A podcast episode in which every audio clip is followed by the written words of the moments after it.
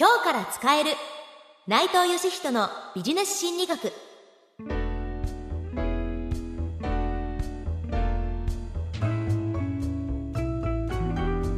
こんにちは。ナビゲーターの南雲のぞみです。この番組では誰でも最強のビジネスパーソンになれる心理学のメソッドをお伝えしていきます。今日から使えるビジネス心理術を教えてくれるのはこの方です。心理学者の内藤義人です。内藤先生よろしくお願いしますよろしくお願いします。第11回のテーマは出世ですまずはこちらのスキットをお聞きください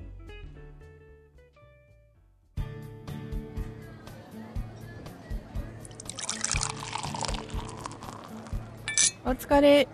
そういえば今月の営業成績トップ3に入ったんだってなんとかギリギリって感じだったけどね。あれ？トップ3じゃ不満な感じ？そりゃそうでしょ。どうせならトップ取って、もっと大きい案件に関われるようになりたいよね。おー、出世コース狙ってるんだ。そのためにはもっと頑張らないと。だから最近は出世する人がどんな人なのか、いろいろ調べたり研究したりしてるんだよ。ええー、やっぱり出世する人にも共通点とかあったりするの？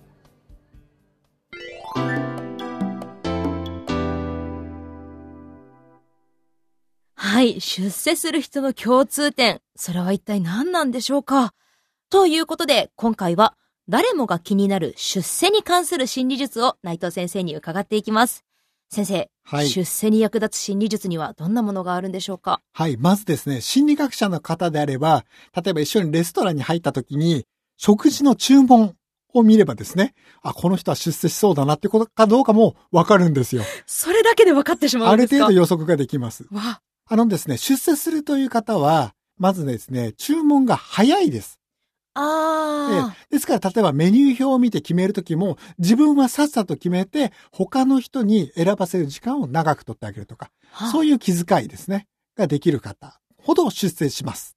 だから逆に言うと、要するにその作業が全て遅い。何事も決められない。食事一つ決めるのが遅いという方は、なかなか出世できない人なのかなということも心理学的には予測できるわけです。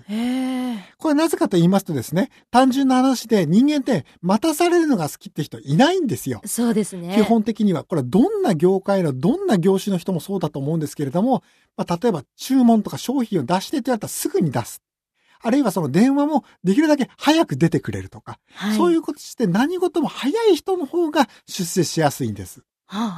で、イギリスにですね、アバディーン大学というのがあるんですが、はいそのアバディーン大学のリンデン・マイルズという方が調べてみたところ、やっぱりですね、その、えー人との待ち合わせで遅刻するような人というのは、なかなか出世しない。あ当然嫌われてしまうので、出世できなくなってしまうんですね。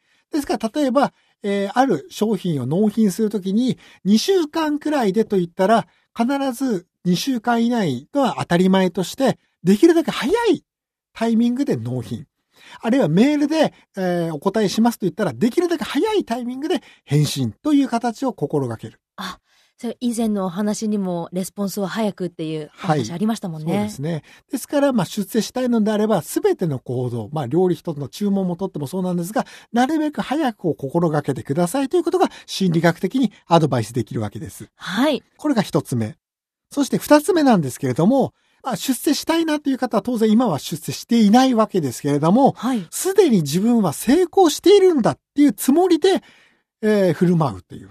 あ、もう自分はもうすでに出世した体で過ごす。そうです。そういう形で仕事に取り組んだ方がいい仕事ができます。はあ。これはですね、自己暗示効果もあるんですけれども、自分は成功者なんだっていう気持ちで仕事に取り組むと、成功者がやるような質の高い仕事ぶりができるわけです。ええええ、これはですね、面白い研究がありましてね、モスクワ大学のウラジミール・ライコフという心理学者が、ある実験に参加してくれた方にですね、あなたはロシアの作曲家、セルゲイ・ラフマニコスだっていうつもりになってくださいっていうイメージをさせました。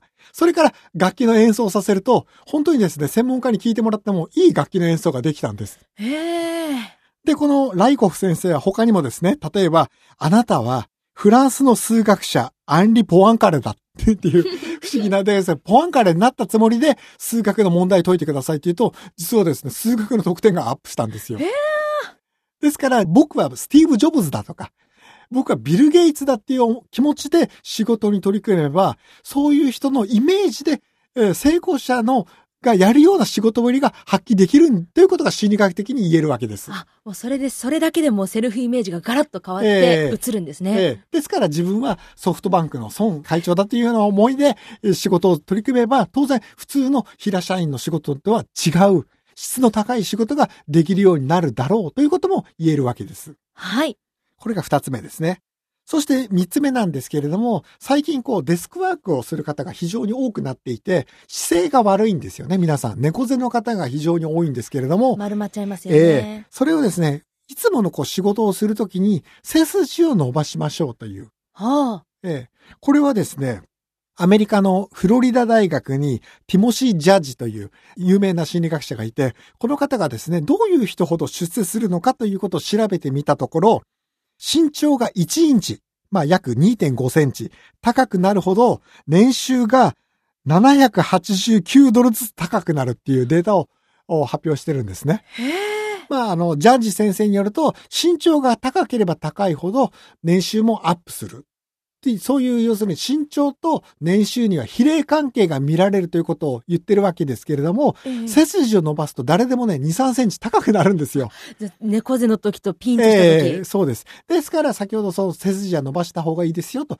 要するに、それで身長が、こう、見た目もアップするんですよね。ええええで、たかが3センチというかもしれませんけれども、その3センチでも全然その、まあ、収入に影響を与えますから。はあ。さらにですね、背筋を伸ばすと、こう、自分も心理的に前に出ていこうって気になる。胸を張りますからね。そうですよね。ええそういう気持ちで仕事に取り組んだ方が、おそらくは仕事の生産性、能率性、効率性もアップするのではないかということも言えるわけです。姿勢を正すだけでいいことずくめですね。そうなんです。ぜひ、ね、やっていたみていただきたいですね。はい、ありがとうございます。ということで、今回のお話ですね。まず一つ目が、食事の注文ではメニューをできるだけ早く決める心がけをしてみましょうということと、そして二つ目、自分はすでにもう出世している成功者であるという気持ちで仕事に取り組むということ。そして三つ目が、背筋を伸ばすということ。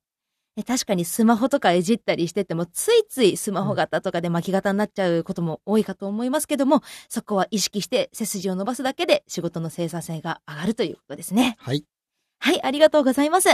ぜひ皆さんも日々のお仕事に取り入れてみてくださいね。というわけで、今回は出世にまつわる心理術を学んでいきました。